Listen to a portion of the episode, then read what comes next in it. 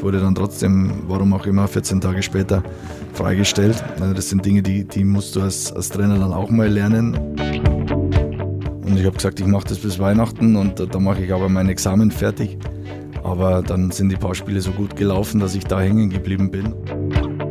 Denkst als Trainer natürlich schon, welcher, welchen Verein findest du cool. Und da ist definitiv der Club äh, eine, eine Adresse. Der Club Podcast. Servus und herzlich willkommen zu einer neuen Folge des Club Podcasts. Mit Florian Hübner hatten wir in der letzten Folge ein Spieler bei uns zu Gast und heute freue ich mich, dass wir Markus Weinzel hier begrüßen dürfen. Herzlich willkommen. Hallo, Servus. Markus, 2022 neigt, neigt sich schon dem Ende zu. Ein turbulentes Jahr auch für dich. Äh, wie blickst du auf dieses Kalenderjahr? Ja, war sehr viel los, war sehr spannend. Ähm, das erste halbe Jahr war ich in Augsburg, die Schlussphase jetzt von 22 eben beim Club und ähm, sportlich war sehr, sehr viel los. Äh, privat war es äh, eigentlich ganz entspannt und ganz angenehm und ähm, im Großen und Ganzen bin ich sehr zufrieden. Was da alles so los war, auch in diesem Jahr, aber auch in den Jahren deiner bisherigen Karriere. Darüber wollen wir natürlich auch heute sprechen. Vielleicht nochmal ganz kurz der Blick auf die letzten Tage. Ihr seid jetzt wieder zurück aus der ja, WM-Winterpause, sage ich mal. Äh, drei Wochen hatte ich die ungefähr frei, konntet regenerieren. Wie waren jetzt so wieder die ersten Tage mit der Mannschaft? Was ist so für ein Eindruck? Also es war nicht frei, sondern die Spieler hatten individuelle Pläne. Wir haben äh, viel in der Leistungsdiagnostik gearbeitet nach der Saison und haben da die, die Dinge eben ausgewertet, haben den Spielern äh, individuelle Pläne gegeben, die sie alle gut umgesetzt haben. Von daher äh, sind sie auch sehr ja, positiv motiviert und auch relativ fit schon wieder aus dem Urlaub dann jetzt zu uns gekommen und jetzt äh, haben wir sie beisammen, können auch mannschaftstaktisch eben arbeiten, haben Testspiele gegen TSV 1860 in München. Auch wenn die Bedingungen wie heute, wenn es schneit, schwierig sind, äh, macht es trotzdem Spaß, auf dem Platz zu arbeiten, die Jungs da zu haben und es ist jeder eigentlich mit Eifer und, äh, und Elan dabei. Bevor wir gleich über dich und deine Karriere sprechen, würde ich mal vorschlagen, machen wir ein kleines Aufwärmen, ein kleines podcast-technisches Aufwärmen. Ich habe eine Schnellfragerunde vorbereitet und äh, würde dich einfach bitten, immer direkt aus dem Bauch raus. Ist übrigens mein erster Podcast, gell? Also von daher. Aber äh, dann, dann hast du, glaube ich, einen vergessen. Ich habe nämlich einen bei Spotify tatsächlich gefunden. Wegen? Das müsste ich dir nochmal im Nachgang zeigen. Ich habe äh, dein, deinen Namen da Suchfeld mal eingegeben und da warst du, ich glaube, bei irgendeinem Erfolgsmotivationscoach oder so. Ach so, ja, gut, das war der Jörg Löhr damals, genau. das stimmt, aber es war jetzt eigentlich nur drei Fragen, für mich kein Podcast. bei dir wird es jetzt länger und deswegen bin ich fast schon nervös, aber wir kriegen es hin. Alles klar. Markus, wir kriegen das auf alle Fälle hin und fangen mal an mit der ersten Frage. Als Kind warst du Fan von welchem Fußballclub? Von Bayern München. Muss ich leider ehrlich sein. Auch äh, wenn ich den Club immer schon irgendwo beobachtet habe, war ich äh, ja, Fan von Bayern München. Müssen wir nicht rausschneiden jetzt im Nachgang? Nein, ich muss dazu stehen. Ich muss sehr ehrlich antworten. Ja. Aber sehr gut, dass du ehrlich bist. Ähm, falls du irgendwann mal als Trainer ins Ausland gehen würdest, welches Land wäre für dich spannend? Na, Österreich ist die gleiche Sprache, der gleiche Dialekt, fast wie, wie der bayerische. Nein, also ist im Endeffekt alles möglich, aber klar ähm, bin ich heimatverbunden und, und äh, deswegen habe ich jetzt diese Antwort gegeben. Fällt auch mit Blick auf deine bisherige Vita auf, viel im süddeutschen Raum bislang unterwegs gewesen, aber auch darüber sprechen wir noch. Hund oder Katze? Hund. Dein größter Fehlkauf? Ein Fitnessfahrrad auch mal ein Klassiker, glaube ich, bei der Frage. Ein Vorsatz für 2023?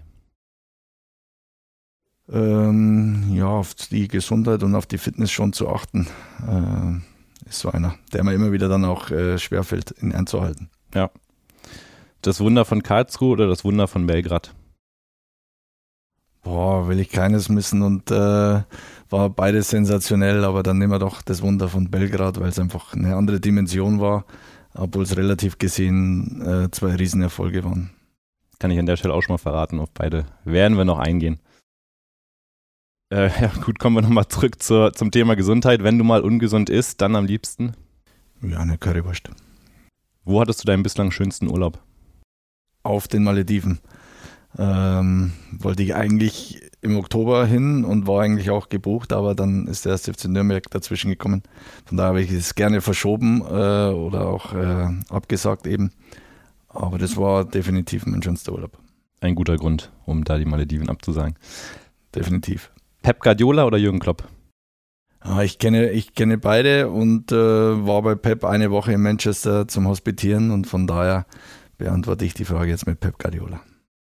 Angenommen, der Club hätte auf dem Transfermarkt einen Wunsch frei. Welchen Spieler würdest du sofort holen? Erling Haaland, aber äh, Wünsche äh, sind da, um sie zu haben und äh, auch äh, eben zu träumen. Aber da sind wir realistisch. Aber Erling Haaland ist schon ein Spieler aktuell, der jetzt zwar nicht gerade im Fernsehen zu sehen ist, weil er bei der WM nicht dabei ist, aber trotzdem natürlich brutale äh, Effektivität hat. Dann sind wir mit der Schnellfragerunde durch, Markus. Danke dir für deine ehrlichen Antworten. Und dann blicken wir jetzt mal auf deine Karriere und fangen dann natürlich ähm, mit deiner Zeit als Spieler an.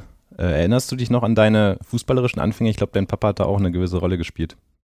Ja, ich war als, als Kind immer mit, dem Papa dabei und ähm, war damals äh, immer der Kleinste und habe immer schon bei den Großen gespielt und habe da ja die, die Kinder am Fußballplatz äh, verbracht. Habe, äh, ich glaube, immer wieder den gleichen Rhythmus gehabt. Ich habe äh, am Donnerstag in der E-Jugend gespielt, am Freitag in der D-Jugend und am Samstag in der C-Jugend. Und war aber selber, glaube ich, noch in der F-Jugend. So gefühlt habe ich da ähm, ja, eine super Kindheit äh, auf dem Fußballplatz gehabt. Kam dann auch relativ schnell raus, dass du da vielleicht ein bisschen mehr Talent hast als die anderen? Hm, ja, ich wollte nichts anderes machen. Ich bin, also so erzählt meine Mama heute, immer am Ball hinterhergelaufen und damit war es gut. Und das, das hat mich begeistert und äh, ja, das hat mich vollkommen erfüllt. Und natürlich war ich immer ehrgeizig, äh, bin es heute noch. Und damals wollte ich auch äh, ja so gut wie möglich irgendwie da abschneiden und das Beste aus mir rausholen. Und äh, ja, habe mein Hobby dann im Endeffekt oder meine, meine Leidenschaft zu meinem Beruf gemacht. Und das äh, gibt es eigentlich nichts, nichts Schöneres. Über die Bayern haben wir gerade schon gesprochen, da bist du dann 1995 gelandet. Wie kam der Wechsel damals zustande? Ich war ein Jahr vorher schon mal bei, bei äh, Hermann Gerland äh, im, im, Büro gesessen und ein Jahr später hat es dann äh, geklappt. Da wurde Wolfgang Dremmler damals ähm, Nachwuchschef und der hat mich zu den Bayern geholt. Es waren vier Jahre, ähm, die wunderbar waren und ähm, deswegen habe ich vorher auch die Frage mit Bayern München beantwortet. Äh, ich hoffe, dass die Clubfans dann nicht gleich ausgemacht haben jetzt in den Radio. Äh, aber es war einfach so, dass es vier tolle Jahre waren und, und Bayern München schon ein großer Verein ist, wo ja, wo die Tage Erlebnisse waren. Zum Einsatz gekommen bist du da ausschließlich für die zweite Mannschaft, warst aber auch sogar 98, 99 Teil des Profikaders. Was war speziell diese Saison für dich? Ähm, da verbindet ja auch der Bayern-Fan ein besonderes Spiel damit. Ja, ne, für mich war es so, dass ich bei den Amateuren war und ähm, eines Tages wir oder ich den Anruf bekommen habe, dass Giovanni Trapattoni mich beim Spiel gut gefunden hat. Dann war ich beim, bei den Profis mit dabei, habe dann auch einen, einen, Profivertrag auch unterschrieben und war dann Teil des Lizenzspielerkaders und eben so ein Jungprofi. Habe da den, den Alltag eben miterleben dürfen und äh, habe bei den äh, Amateuren gespielt. Das war ja eine tolle Zeit und ähm, mit sehr vielen Highlights, äh, wo, wo ich heute noch gerne dran denke. Warst du beim Champions League-Finale in Barcelona? Ich war, es war das Jahr mit äh, Ottmar Hitzfeld, glaube ich. Ja. ja, genau. Ich war da auf der Tribüne gesessen und habe das Spiel gesehen, äh, live im Stadion. Ähm, ja, und habe das natürlich in Erinnerung. Was hast du speziell da, was die Nachspielzeit angeht, für Erinnerungen? Ja, Schockstarre.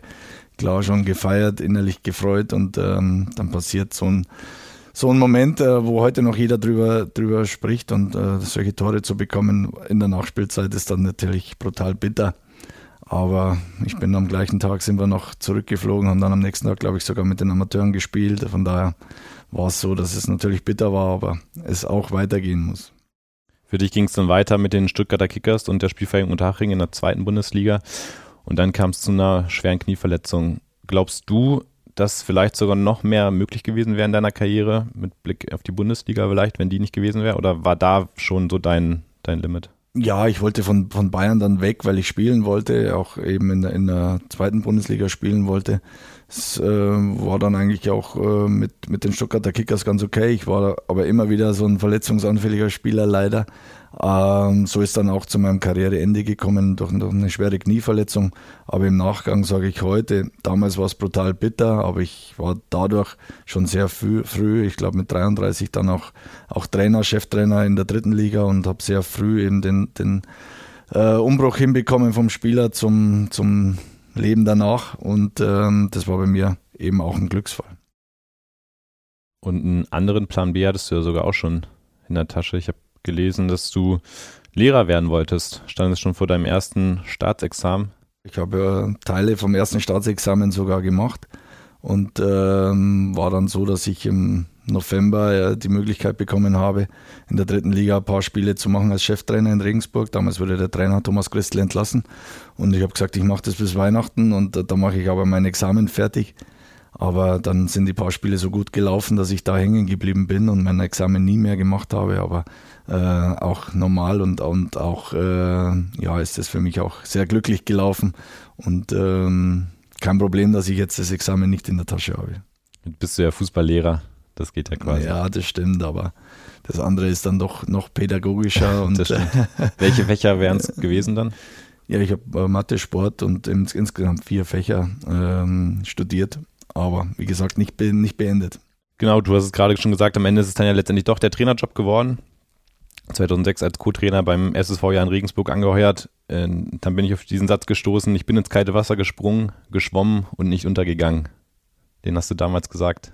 Ja, das habe ich damals so gesagt, weil es stimmt. Also ich war ja äh, 33, 34, 33, bin 34 geworden und im Endeffekt habe ich mit meinen äh, ehemaligen Mitspielern, ich war ja Co-Trainer, also erst äh, Spieler, dann Co-Trainer und dann eben Cheftrainer und, und auf einmal habe ich meine, äh, meine Mitspieler da angeleitet, unter anderem zum Beispiel Tobias Zellner, der jetzt mein, mein Co-Trainer ist und da habe ich mich eigentlich noch als, als Kumpeltyp oder als, als Freund von den ganzen gefühlt, aber habe halt die Richtung vorgegeben und das war dann so, dass, dass es erfolgreich war und deswegen habe ich das äh, gesagt, dass äh, gar keine Zeit war, irgendwie was äh, vorzubereiten oder zu, zu lernen oder eben auch die Trainerscheine zu machen. Ich hatte keinen, sondern ich bin einfach äh, da dann in die Verantwortung gegangen und es ist Gott sei Dank äh, gut gelaufen, sehr gut sogar.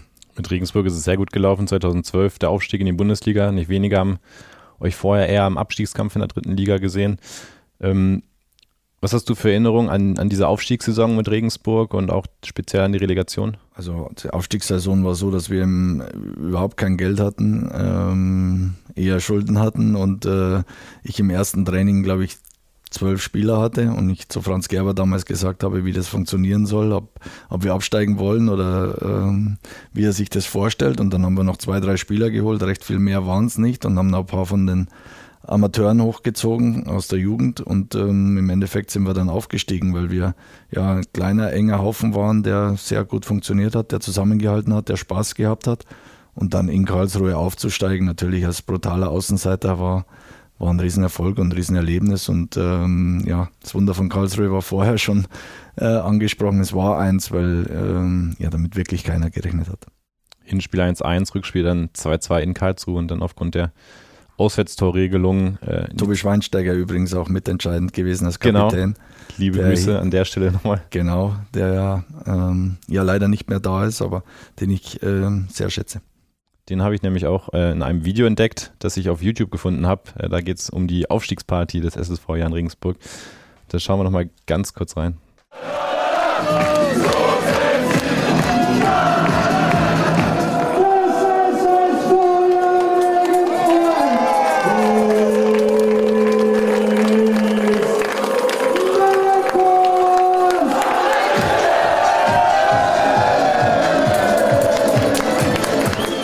Für Emotionen verbindest du mit diesen Bildern? Ähm, ja, das war eine riesige Feier, weil wir, ja, weil wir aufgestiegen sind. Aber für mich war es innerlich sehr, sehr schwer, weil ich war da schon äh, klar mit Augsburg. Ich wusste, vorher schon, dass ich, äh, dass ich den Verein verlassen werde und, und irgendwo ist es dann auch schon durchgesickert, aber ich, ich wollte es oder konnte es damals noch nicht sagen und deswegen war das für mich sehr, sehr ähm, schwere Feier, da dann äh, eben schon innerlich zu wissen, dass, dass dann auch der Abschied äh, das bedeutet, aber äh, das hat mir hoffentlich keiner angemerkt. Genau, Jus Lukai damals in Augsburg zurückgetreten und ja. du warst dann sein Nachfolger wie, du hast es ja gerade schon ein bisschen angedeutet, aber wie, wie schwer ist es dann, wenn es dieses Vertragsangebot gibt? Jetzt hat man einerseits diesen Erfolg mit Regensburg und auf der anderen Seite hat natürlich jeder den Traum von der Bundesliga.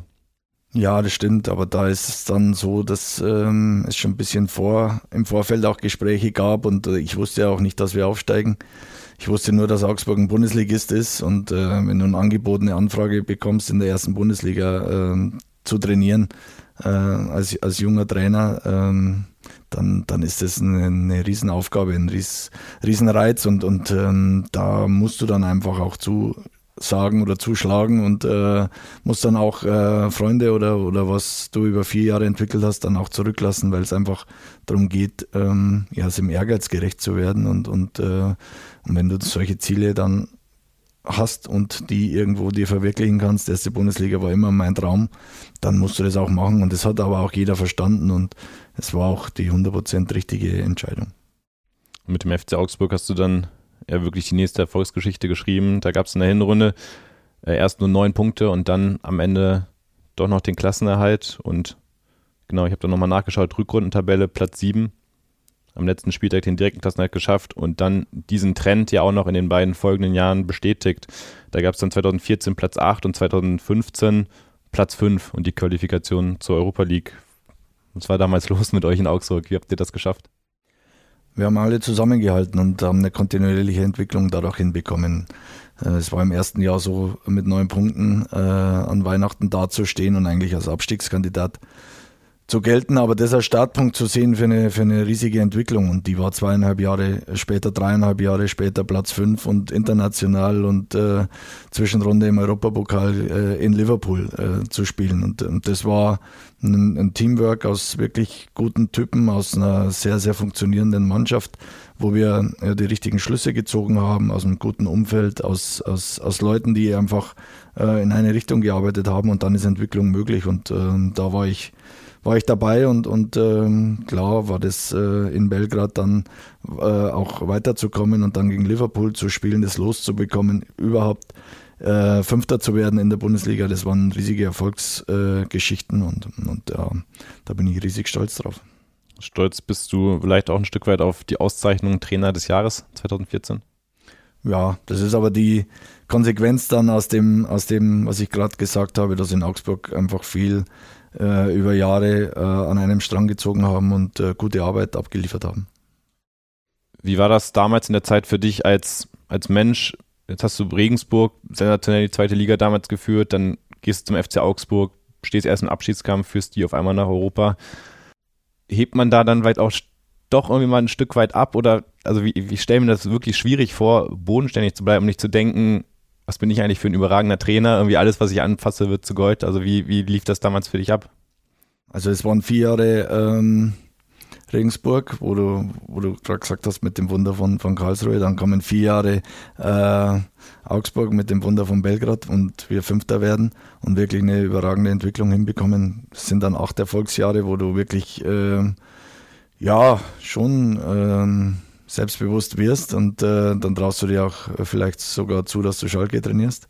Äh, aber im Endeffekt äh, waren es tolle Lehrjahre und, und waren es auch zwei Vereine, die ich, die ich heute noch im Herzen habe, weil es eben ähm, ja, erfolgreich war. Und, und das ist was, was einen prägt, was einen auch im, im, im Rückblick jetzt äh, sehr stolz macht. Ich würde nochmal gerne mit dir auf diese Europapokalsaison blicken, damit Augsburg 2015 war das. Was war das für ein Erlebnis für dich als Trainer? Du hast ja diese Auswärtsreisen nach europäisch, viele englische Wochen. Wie hat das deine Arbeit da auch verändert? Erstmal sind es ähm, unterschiedliche ähm, Herangehensweisen, beziehungsweise kann man das überhaupt nicht vergleichen, ob du international mit einer Mannschaft spielst oder ob du eben einen Wochenrhythmus hast. Wenn du international spielst, dann ist das eine ganz andere Belastung vom Kopf her. Ist es äh, ganz was anderes, eben Donnerstagabends zu spielen und dann wieder am Sonntag, weil ähm, die Spieler für die ist das auch was Besonderes und dann liegt der Fokus äh, eben auf den internationalen Spielen und du bist als Trainer eigentlich immer nur darauf bedacht, ähm, dass eben das Tagesgeschäft die Bundesliga ist und dass da der Fokus eigentlich drauf liegen, liegen muss und nicht auf den internationalen Spielen. Und das war ja sehr, sehr äh, herausfordernd, das dann auch zu, zu managen, aber es ist uns wirklich ordentlich gelungen, obwohl ich sage, wir hätten in Liverpool sogar die Chance gehabt, nochmal weiterzukommen. Hatten wir in der letzten, wir haben im Heimspiel äh, 0 zu 0 gespielt und haben in, im Rückspiel in der letzten Minute einen Freistoß, der wirklich ganz knapp vorbeigegangen ist. Das wäre das 1 zu 1 gewesen, da hätten wir sogar weiterkommen können. Aber wahrscheinlich wären wir da auch in, in der Bundesliga abgestiegen, weil das war so eng und jede englische Woche hätte uns äh, Körner gekostet. Von daher war es wirklich äh, ja, traumhaft dieses Jahr zu erleben und wir sind auch in der Bundesliga dann äh, äh, drin geblieben und haben den Klassenerhalt geschafft. Von daher war alles gut, aber äh, es war eine riesige Herausforderung. Du warst jetzt schon gerade bei, bei Liverpool im 16. Finale, aber wir müssen trotzdem nochmal vorher auf Belgrad schauen. Das letzte Gruppenspiel bei Partisan. Willst du einmal ganz kurz nochmal die Ausgangssituation erklären und was am Ende dann passiert ist? Ja, ich hoffe, ich bringe alles richtig zusammen, weil da bin ich nicht, nicht so gut in den Erinnerungen, aber das weiß ich schon, dass, ähm, dass wir in Belgrad mit zwei Toren Unterschied äh, gewinnen mussten, um weiterzukommen. Und äh, erstmal war es eine sensationelle Stimmung. Also die waren alle, äh, also das Stadion war in Belgrad wirklich sehr heißblütig und äh, eine tolle Atmosphäre und, und wir haben es dann geschafft in der, in der, in der letzten Minute. Äh, ich habe gewusst, wenn wir noch eins machen, dass wir dann eben weiter sind und Raul Bobadilla hat dann das, das Tor erzielt und ähm, ja, das, das war äh, wirklich auch ein Wunder, dass der kleine FC Augsburg dann auf einmal die Gruppenphase im Europapokal übersteht. Genau, punktgleich damit Partisan. Ihr habt das Hinspiel damals 1 zu 3 verloren gegen Partisan, dann 3-1 in Belgrad gewonnen und dann äh, aufgrund der besseren Tordifferenz dann weitergekommen. Und das Tor von Raúl Bobadilla habe ich hier nochmal in der Hörfunkreportage von Sport 1. Schauen wir mal, oder beziehungsweise hören wir nochmal kurz rein. Wieder die Augsburger über die Zentrale, über Trochowski. Hier knistert es. Zwei Minuten noch plus Nachspielzeit. Und wieder Paul Verhaag. Macht doch mal einen. Chip ihn rein. Und dann ist das Tor. Ist das Tor drin? Tor! 3-1 für Augsburg. Ich werde verrückt. Bombardier! Bombardier! Party, Party, Partisani. Party, Party, Partisani. Ich hab's euch gesagt. Ich hab es euch gesagt. Wir singen zusammen. Party. Party, Party, Partisani, 88. Minute, Bobadilla mit dem Kopf ins Tor, ins Herz der Partisanen. In Europa kennt uns keine Sau, war damals euer Slogan. Spätestens mit dem Spiel war der dann auch schon überholt. Ja, du hast überragende Videoclips da, muss ich sagen. Äh, das war natürlich Danke. ein Highlight und das hört man auch im Kommentator, dass, ähm, dass das eine riesen Überraschung war.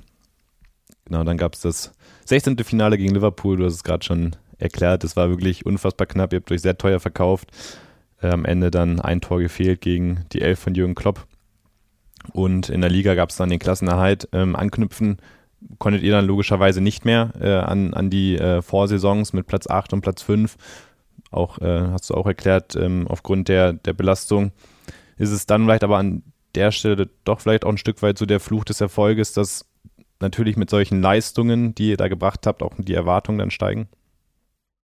Ja, das bringt es natürlich mit sich, dass Erwartungen dann geschürt werden. Aber ich glaube, dass das für den FC Augsburg ein Glücksfall war, diese, diese Phase, diese vier Jahre mit dem, mit dem Europapokal. Das war auch Liverpool dann so, dass, dass Augsburg bekannt wurde und, und ähm, auch in der Fernsehwertung davon profitiert, heute noch davon profitiert wahrscheinlich. Und dass das ähm, ja Wachstum bedeutet hat für den Verein. Das sieht man, dass sie äh, aus dieser Konstellation jetzt schon zehn oder elf Jahre in der ersten Bundesliga spielen und, und so Traditionsvereine ähm, ja auch überholen konnten und da eben gut gearbeitet wurde und, und äh, das ba die Basis war und, und ähm, ja, auf das äh, kann jeder, der da dabei war, auch stolz sein.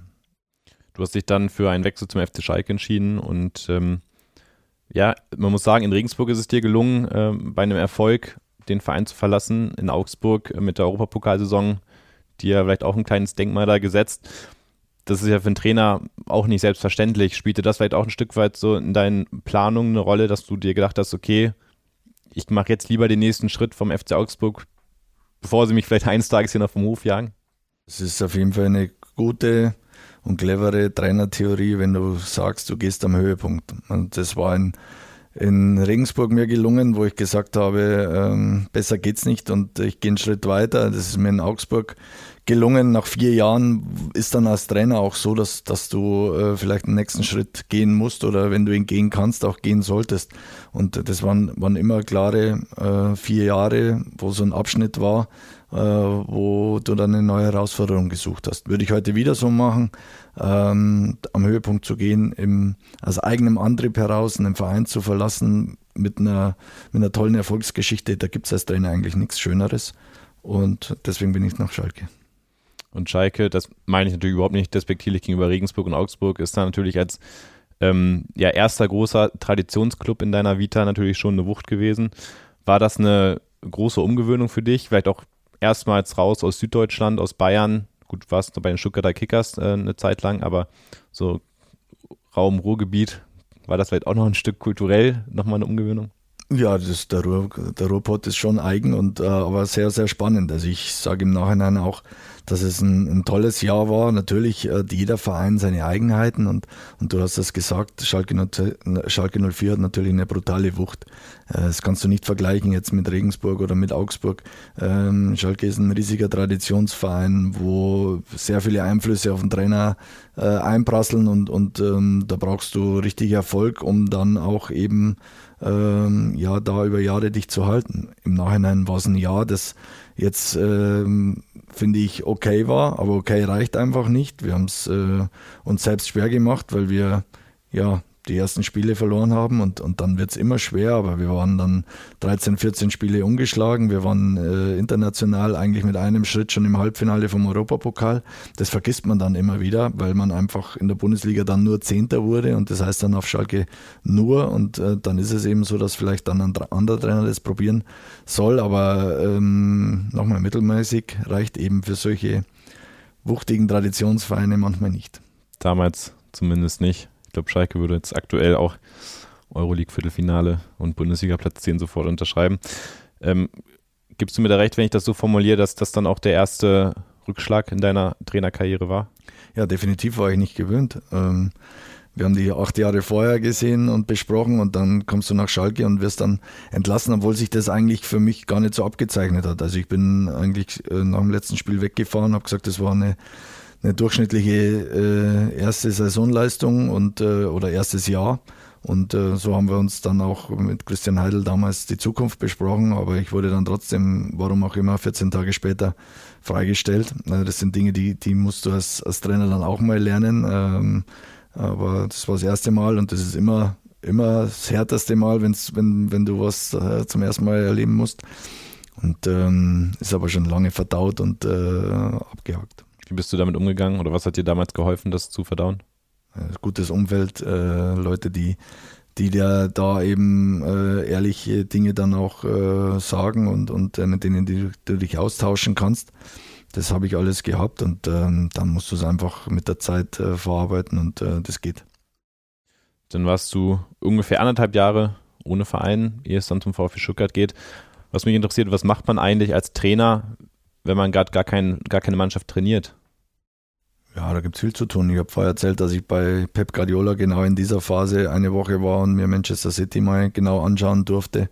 Mit, mit Pep hier täglich äh, zusammengesessen bin für solche Phasen oder für solche Dinge hast du dann auch auch Zeit. Ich war dann insgesamt auch vier Jahre Regensburg, vier Jahre Augsburg, ein Jahr Schalke, das sind neun Jahre am Stück. Das, das war auch zu viel. Also für mich auch selber. Ich hätte nach Augsburg, das war so aufreibend, so intensiv. Ich hätte für mich eigentlich ein Jahr gar nichts machen sollen, um, um einfach selber mal zu reflektieren und nicht immer von einem Ding zum nächsten da zu hetzen. Und ähm, das ähm, habe ich nicht gemacht, sondern ich bin zu Schalke und äh, dann war es eben so, dass ich dieses Jahr genutzt habe, um zu reflektieren, um, um einmal durchzuschnaufen, um das zu verarbeiten und äh, habe aber auf Schalke, das hat mir natürlich schon auch geholfen, weil du gefragt hast, wie ich die Zeit verarbeitet habe, einen Dreijahresvertrag gehabt ähm, das äh, hat schon auch irgendwo Auswirkungen gehabt, um, um die Zeit dann auch äh, irgendwo zu genießen, in Anführungsstrichen. Auf der anderen Seite hatte ich in der Phase auch wirklich gute Anfragen. Äh, ich habe Wolfsburg mal abgelehnt, ich habe zwei, drei Dinge einfach abgelehnt, weil äh, ich hätte österreichischer Nationaltrainer werden können, weil ich weil ich einfach äh, bei Schalke unter Vertrag war und das auch nicht so unbedingt in Harmonie aufzulösen war und da denke ich mir im Nachhinein, vielleicht hätte ich das äh, klarer auch äh, frühzeitiger machen sollen, weil ähm, dann war es eben doch eineinhalb Jahre, was relativ lang ist und ähm, es hat sich auch nicht realisieren lassen, dann zu Saisonbeginn einen Verein zu übernehmen, sondern im Oktober eben ein VfB Stuttgart und das war das Kapitel in meiner Trainerkarriere jetzt, das ich eigentlich ja, am schwierigsten einschätze, weil es ein Oktober-Einstand war, weil es schwierig war, weil das eine Phase ist von sechs Monaten, ähm, ja, wo ich im Nachhinein als, als sehr, sehr äh, schwierig und äh, kompliziert einschätze. Ja, die Situation war auf alle Fälle schwierig. Äh, Stuttgart damals Tabellenletzter, fünf Punkte nach sieben Spielen. Du warst der elfte Trainer in fünf Jahren damals, also ähm, jetzt auch nicht unbedingt attraktiv vielleicht dann in der Hinsicht für einen Trainer, wenn man da anheuert. Was hat dich am Ende trotzdem überzeugt, da die Stelle anzunehmen? Wenn du, wenn du den VfB Stuttgart trainieren kannst, ähm, dann, dann ist es schon auch ein Verein, der, der wirklich äh, Strahlkraft hat. Und für mich aus dem süddeutschen Raum gibt es ja auch dann nicht so viele Optionen, wenn du da verbunden bist und wenn du gerne in der Region bist. Und Stuttgart ist dann mit drei Stunden jetzt von meiner Heimatstadt äh, auch noch irgendwo sehr, sehr, sehr, sehr heimatnah. Und, und dann habe ich es gemacht, obwohl ich schon gewusst habe, dass, ähm, ja, dass der Einstiegs Punkt einfach schwierig ist. Der VfB war letzter und hat riesige Erwartungen gehabt, die aber eigentlich den Gegebenheiten nicht so äh, gerecht wurde. Und äh, ich habe es trotzdem gemacht, weil ich gedacht habe, ich kann es besser. Ich habe es auch besser gemacht, äh, weil wir bei meiner Entlassung auf Platz 16 waren, aber Platz 16 reicht halt für den VfB Stuttgart auch nicht. Und ähm, da konnten wir die Entwicklung nicht so schnell hinbekommen, wie es die Verantwortlichen gerne gehabt hätten. Aber das ist dann auch wieder eben die Eigenheit von solchen großen Traditionsvereinen mit Strahlkraft, dass du keine Zeit hast als Trainer. Und das ist dann eben Trainerschicksal, ähm, wo du dich dann eben auch mit Chance und Risiko dem hingibst und ähm, wo eben dann äh, ich auch so gemacht habe. Würdest du jetzt sagen, mit ein paar Jahren Abstand, was waren damals die Punkte oder die ausschlaggebenden Punkte, woran hat es gehakt, dass es dann nicht zu einer Erfolgsgeschichte wurde? Das habe ich jetzt eigentlich alles schon verdrängt und jetzt äh, äh, bin ich in einem, in einem Punkt, wo ich da gar nicht jetzt nachdenken will, was da alles war und was entscheidend war. Äh, es ist für, ein Trainerjob an sich ist unheimlich schwierig. Du hast so viele äh, Gegebenheiten, die du berücksichtigen musst bei so einem Verein wie dem VfB Stuttgart mit so vielen Superstars eigentlich da in, in, der, in der Mannschaft, wenn ich jetzt an Mario Gomez denke, der wirklich eine riesige Persönlichkeit ist in Stuttgart und, und dann aber an dem Karriereende zugeht und, und das vielleicht dann nicht mehr so in Tore sich ummünzen lässt, sein Engagement, dann, dann wird es einfach schwierig für einen Trainer und, und äh, noch dazu als junger Trainer bist du dann auch so, dass, dass du vielleicht äh, auch nicht alles richtig machst und generell nicht jeder alles richtig macht. Als, als Trainer hast du ja da ähm, immer, immer kriegst du sofort die Quittung und im Endeffekt bist du von Ergebnissen abhängig, wo wir einfach nicht die, die notwendigen Siege gebracht haben. Muss man dann auch so, so akzeptieren und ähm, seine, seine Lehren draus ziehen. Dann blicken wir doch wieder auf die nächste Station und das war dann wieder der FC Augsburg. Was hat dich da motiviert, dann äh, wieder erneut in Augsburg anzuheuern? Ja, die Erinnerung an die, an die vier Jahre. Also die, Konstellation an sich war noch katastrophaler, weil es äh, wirklich so war, drei Spieltage vor Schluss, alles oder nichts. Also der FC Augsburg äh, hatte eine Negativserie und hat drei Spiele vor Schluss den, den, Trainer gewechselt und mich gefragt, ob ich mir das, ob ich das machen will. Und dann hast du Chance und Risiko. Das große Risiko war eben, da als, als Absteiger dazustehen, wo du in drei Spielen wirklich nicht viel Einfluss nehmen konntest.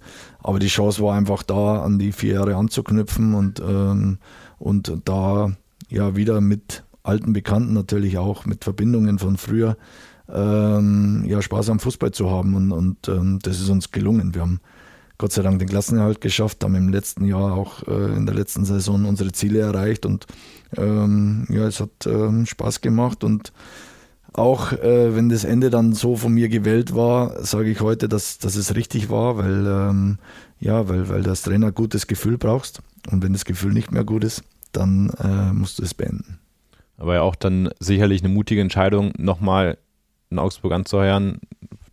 Hätte ja auch so laufen können, ihr steigt ab und dann ähm, verblasst vielleicht auch ein Stück weit die Erinnerung an diese Europapokalsaison und man mhm. verbindet dann eher das mit dir. Ja, Hattest du da keine Sorge, dass du vielleicht ein Stück weit an deinem Denkmal da kratzen kannst? Doch, die, die Angst hatte ich, das äh, definitiv, aber ähm, ja, trotzdem war die Sehnsucht größer, da eben an, an die alten Zeiten anzuknüpfen.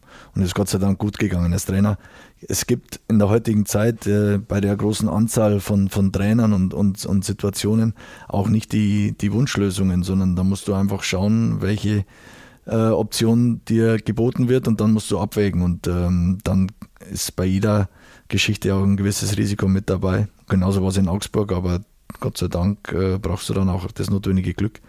Ähm, es ist gut gelaufen und, und ähm, deswegen bin ich sehr, sehr stolz darauf, auch eben so, eine, so einen Verein dann irgendwo über fünf Jahre, sechs, sechs Saisons lang äh, zum Ziel geführt zu haben. Du hast gerade schon dein, ähm, deine Entscheidung angesprochen, dann deinen auslaufenden Vertrag nicht mehr zu verlängern. Bekannt gegeben hast du das ähm, auf eine für die Branche etwas ungewöhnliche Art und Weise dann in einem TV-Interview. Was hat dich damals dazu bewegt, das nach dem Spiel zu machen, nach dem 34. Spieltag? Wenn du sowas machst, dann äh, und jeder, der mich ein bisschen kennt, dann weiß man, dass sehr viel passiert ist. Also das ist äh, definitiv der Fall gewesen und äh, ich bin schon einer, wenn ich mich äh, ungerecht oder schlecht behandelt fühle, dann, dann, dann kann ich schon auch egoistisch beziehungsweise auch äh, unangenehm sein, weil ich das als Grundvoraussetzung eben sehe, dass man fair miteinander umgeht und ich glaube, dass ich dem FC Augsburg über Jahre ähm, alles gegeben habe, täglich und dann hätte ich einfach erwartet, dass man über eine Saison lang oder über ein Halbjahr mit mir spricht und äh, nicht Dinge ständig rausschiebt und ähm, ständig ähm, Inhalteparolen da irgendwo mir, mir liefert. Und ich wusste nicht, was ähm, nach der Saison passiert. Es war in allen Richtungen offen, aber ich habe mir gedacht, ähm, oder entscheidende Frage war, willst du das mit dir machen lassen? Und da habe ich gesagt, nein, weil ich glaube, dass ich nochmal ich alles für den Verein gegeben habe und dann wäre es fair gewesen, dass man mit mir spricht. Und das wurde hinausgezögert bis äh, weit über den Klasseninhalt hinaus. Das habe ich mir noch eingehen lassen. Aber als dann kein Gespräch geführt wurde, habe ich mir gedacht, eben nein, das lasse ich mit mir nicht machen und habe das so gemacht. Aber nochmal, es ist viel passiert und deswegen auf diese Art und Weise. Dafür sitzt jetzt hier in Nürnberg bei uns Gott beim Club. Dank. Freut uns auf alle Fälle alle sehr. Und was mich da interessieren würde, kam das dann eigentlich, die, der Schritt hierher zum Club, war das eine plötzliche Geschichte oder war der FCN vielleicht für dich auch, hast du den schon in den Wochen davor äh, verfolgt, vielleicht auch die, die etwas negative Entwicklung, sportliche Entwicklung, hast du dir gedacht, okay, da könnte vielleicht irgendwas in die Richtung passieren. Wie ist das dann so als Trainer, wenn man vielleicht auf einen neuen Job dann auch aus ist? Ja, nicht die, die Wochen vorher, sondern die Jahre vorher, weil du denkst als Trainer natürlich schon, welcher, welchen Verein findest du cool. Und da ist definitiv der Club äh, eine, eine Adresse. Und äh, nochmal, ich bin aus Bayern und aus der Region und äh, kenne den Club natürlich schon, schon aus meiner Kindheit und, und äh, die Geschichte und die Emotionalität, die, dieses, die dieser Verein auch hat und die Größe und die Strahlkraft. Und deswegen war der Club für mich immer so ein Auge, was machen die und äh, war für mich sehr, sehr interessant. Wie lief das dann ab, die Gespräche vor allem dann mit Dieter Hecking? Ja, wir kennen uns. Wir haben schon oft gegeneinander, der, gegeneinander gespielt. Wir haben ja ganz am Anfang auch eine Bilanz hingelegt, wer wie oft gewonnen hat. Aber die habe ich gleich mal äh, in den Papierkorb geschmissen. Ging er an Dieter dann, oder? Ja, aber ich habe gesagt, er soll es mal Richtung Marktwerte ein bisschen umrechnen. also ob man das so irgendwie ein, äh, ja, einordnen kann.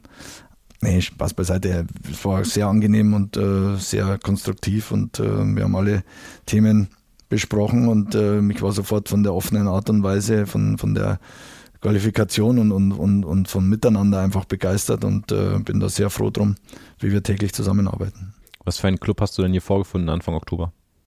Unruhig natürlich, ist klar, weil die Tabellensituation äh, nicht befriedigend war und ähm, der Club natürlich immer Ziele hat und äh, die Ergebnisse gerade da in Karlsruhe und Darmstadt mit den vielen Gegentoren, es war, war schwierig, dadurch war die Mannschaft auch verunsichert. Man darf nicht vergessen, dass die dass die Jungs sehr, sehr äh, jung sind und, und ähm, ja, noch nicht so viele negative Phasen erlebt haben und dementsprechend habe ich die Mannschaft vorgefunden, aber schon auch ähm, zielgerichtet und sehr motiviert und sehr, sehr willig, ähm, es zu korrigieren. Und so ähm, ja, waren die ersten Tage.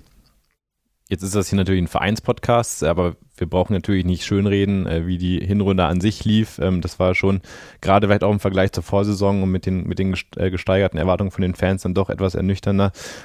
Was für Gründe hast du festgemacht jetzt mittlerweile? Ähm, du hast ja vielleicht auch ein Stück weit das Ganze analysiert. Warum lief diese Hinrunde jetzt nicht so, wie der Club sich das im Vorfeld vorgestellt hat? Weil es oft so ist, wenn man sich was äh, große Ziele vornimmt, dass, dass es dann schwieriger ist, eben als Favorit solche Dinge dann auch abzuliefern. Und die zweite Liga ist brutal eng. Also äh, wenn man sich die Tabelle jetzt anschaut, dann sind es wirklich viele Mannschaften, die irgendwo auf Augenhöhe sind. Und in der zweiten Liga ist es so, dass das ähm, viele 50-50 Spiele eben gibt wo in beide Seiten äh, oder in beide Richtungen dann auch eben fallen kann. Und da hat der Club dann eben nicht diese Serie starten können und nicht dieses Glück gehabt, eben diese Spiele auf, auf, auf seine Seite zu ziehen. Und ähm, ja, als wir mit zwei, drei besseren Spielen oder besseren Ergebnissen auch ganz schnell irgendwo in eine Euphorie hätte es gehen können. Das ist zweite Bundesliga und, und dementsprechend ähm, ja, ist diese Liga so charakteristisch. Und für uns gilt es eben, ja, das auch jetzt positiv zu sehen, dass es auch schnell wieder in die, in die positive äh, Bahn zu bringen ist, äh, mit, mit einem guten Start, mit einem guten Auftaktprogramm, ähm, ja, eine positive Serie zu starten. Das ist meine Aufgabe. Was spricht in deinen Augen dafür, dass das klappen kann? Die Jungs an sich, ich kann es immer schwer hören, wir haben Qualität. Ähm, Qualität ist immer nur die Qualität, die man auch auf den Platz bringt. Das ist entscheidend. Das, was irgendwo theoretisch oder in der Vergangenheit mal passiert ist, das ist äh, eigentlich zweitrangig. Wichtig ist, was am Spieltag passiert. Und da haben wir schon Jungs, die, die willig sind, die natürlich äh, es können ähm, und die es auch schon gezeigt haben, aber die wir dahin bringen müssen, dass wir über 90 Minuten Vollgasfußball spielen können, dass wir uns auch mal durch schlechte Phasen eben durch Intensität wehren können. Da hatte ich äh, das Gefühl in, in den letzten Wochen, dass, dass wir dazugelegt haben, aber dass es noch besser geht und deswegen werden wir diese Winterpause jetzt nutzen, um, um hart zu arbeiten und um äh, von der Basis her äh, präpariert zu sein, nochmal 90 Minuten Vollgasfußball spielen zu können, plus individuelle Qualität obendrauf setzen zu können, dann wird es mit Sicherheit erfolgreich werden. Neue Qualität bringen sicherlich auch die bisherigen drei Neuzugänge. Wie zufrieden bist du mit den Jungs, dass du die jetzt in deiner Mannschaft hast? Ja, sehr. Wir haben sie ausgesucht. Also da war ich jetzt mit dabei. Als Trainer brauchst du einfach ein, zwei, drei Transferperioden, um auch deine Idee dann auf dem Platz dann auch äh, rüberzubringen. Und da bin ich sehr froh über, über alle drei Neuzugänge. Natürlich bitter, weil wir äh, unseren Sieg gegen Paderborn da durch die Verletzungen teuer bezahlt haben. Aber jetzt haben wir das Beste, glaube ich, draus gemacht, haben einen guten Torhüter geholt, haben mit Florian Flicken einen Sechser, der uns helfen wird und haben Schnelligkeit über Außen mit Benny Goller, ähm, was unserem Kader sehr gut tun wird. Du hast nach deinem Schalke-Engagement, um nochmal ganz kurz zurückzugehen, ähm, gesagt, dass du vielleicht auch noch ein Stück weit nicht bereit warst, um so einen großen Verein zu übernehmen, weil dir auch schlicht die Erfahrung gefehlt hat. Ähm, hilft dir diese Erfahrung von Schalke und Stuttgart vielleicht auch jetzt ähm, hier bei deiner Arbeit beim Club? Kannst du das vielleicht auch schon irgendwo festmachen? Mm, hilft mir definitiv, weil jeder Trainer, finde ich, davon profitiert, was er schon mal erlebt hat. Und äh, für mich äh, sind die alten Trainer deswegen sehr gute Trainer oder bessere Trainer, weil sie einfach viel mehr erlebt haben. Und alles, was du zum zweiten Mal erlebst, äh, wirst du besser regeln, wie wenn es dir zum ersten Mal ins Gesicht äh, knallt. Und deswegen sind äh, solche Stationen wie Stuttgart oder wie Schalke äh, für mich trotzdem lehrreich und wertvoll und wichtig, weil alles auch in einem Alter bei mir passiert ist, wo ich äh, noch sehr, sehr jung war oder relativ jung war, auch für, für, für einen Bundesliga-Trainer, obwohl ich jetzt auch schon ja, wie, wie lang, zwölf Jahre Trainer bin oder ja, zwölf Jahre. Und ähm, diese Erlebnisse, die nimmt mir keiner mehr und der Club ist definitiv auch in diese Kategorie Traditionsverein einzuordnen, der eine brutale Strahlkraft hat. Aber natürlich merke ich im Alltag da auch äh, Strömungen und Schwingungen und Emotionen. Das ist aber auch, das äh, ist normal, aber ist auch der große Reiz an, an diesen Vereinen. Deswegen bin ich hier auch hier, deswegen bin ich auch nach Stuttgart und deswegen bin ich auch nach, nach Schalke, weil das einfach äh, jeder will, dass er solche Vereine äh, zum Erfolg führt. Das ist nicht einfach, aber wenn es gelingt, dann ist es mit Sicherheit ein Riesenerlebnis. Und für mich war es einfach so, äh, oder hat sich die Frage gestellt, willst du vielleicht nochmal irgendwo in der ersten Liga mit Augsburg jetzt zum Beispiel nicht absteigen oder willst du vielleicht mal in der zweiten Liga mit Nürnberg aufsteigen? Und das ist mit Sicherheit ein, ein Riesenziel und, und dem äh, werden wir im Alltag äh, alles unterordnen, beziehungsweise werden da Vollgas geben, um, um äh, den Club da nach vorne zu bringen. Dabei wünschen wir dir und uns allen natürlich äh, ganz viel Erfolg. Markus, dann danke dir. Schon mal an der Stelle machen wir einen kleinen Cut. Ähm, weg vom Sportlichen. Äh, die Weihnachtstage stehen an. Äh, die ja, Feiertage. Wie verbringst du eigentlich so deine, deine Feiertage, deine Weihnachtstage? Ich habe gesehen, am 28.12. hast du Geburtstag sogar. Mhm. Ja. Ähm, ich kriege immer meine Geschenke schon, habe als Kind schon. Doppelt dann? Ein, ja. Nein, nur einmal. Ah, okay. Nee, Quatsch. Äh, ganz normal. Wir feiern immer Weihnachten zu Hause und ähm, ja, zwischen Weihnachtsfeiertagen gehen wir ein paar Tage zum Skifahren. Und dann geht es ja schon wieder weiter ab, ab 1. Januar. Also von daher, äh, die kurze Zeit werden wir nutzen, um mit der Familie da die, die Dinge zu feiern, die es zu feiern gibt. Und dann gilt die volle Aufmerksamkeit dem Verein. Was wünschst du dir für 2023? Boah, ja, im Endeffekt, im Endeffekt das, was alle wollen. Könnte ich jetzt vom Kleinen anfangen äh, und übers, bis ganz Große, das friedvoller werden soll. Aber im Endeffekt äh, sollten wir alle vor der Haustüre kehren und jeder Einzelne auch äh, Dinge überdenken. Und äh, gibt viele Themen, gerade im Fußball auch, äh, wie man miteinander umgeht. Ähm, ist für mich als, als, als, Trainer, der jetzt schon ein paar Jahre dabei ist, auch immer wieder äh, über, überdenkenswert. Ähm, ja, ich werde meinen Teil dazu beitragen, dass, dass, das, ähm, dass das ordentlich ist und ja, so wird's. So hoffe ich, dass, dass wir ein gutes 2023 erleben. Das hoffen wir alle und äh, ich gucke gerade mal parallel auf die Uhr. Du hast jetzt gleich noch die zweite Einheit des Tages. Da darfst du natürlich erst recht nicht zu spät kommen. Von ja. daher kommen wir zum Ende. Du hast mir vor dem Podcast im Vorgespräch gesagt, dass du eigentlich lieber immer nur so kurze Antworten gibst. Ich finde, das hast du jetzt zur Abwechslung mal ganz gut gemacht, oder? ja, ich, von der Charakteristik her, von meinem Naturell her bin ich eher einer, der es mit einem Satz sagt. Aber ja. das äh, ist auch immer wieder jeder unterschiedlich. Absolut.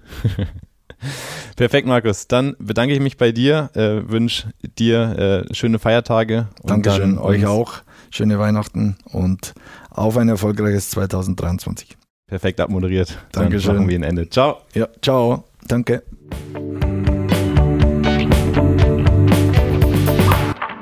Der Club Podcast.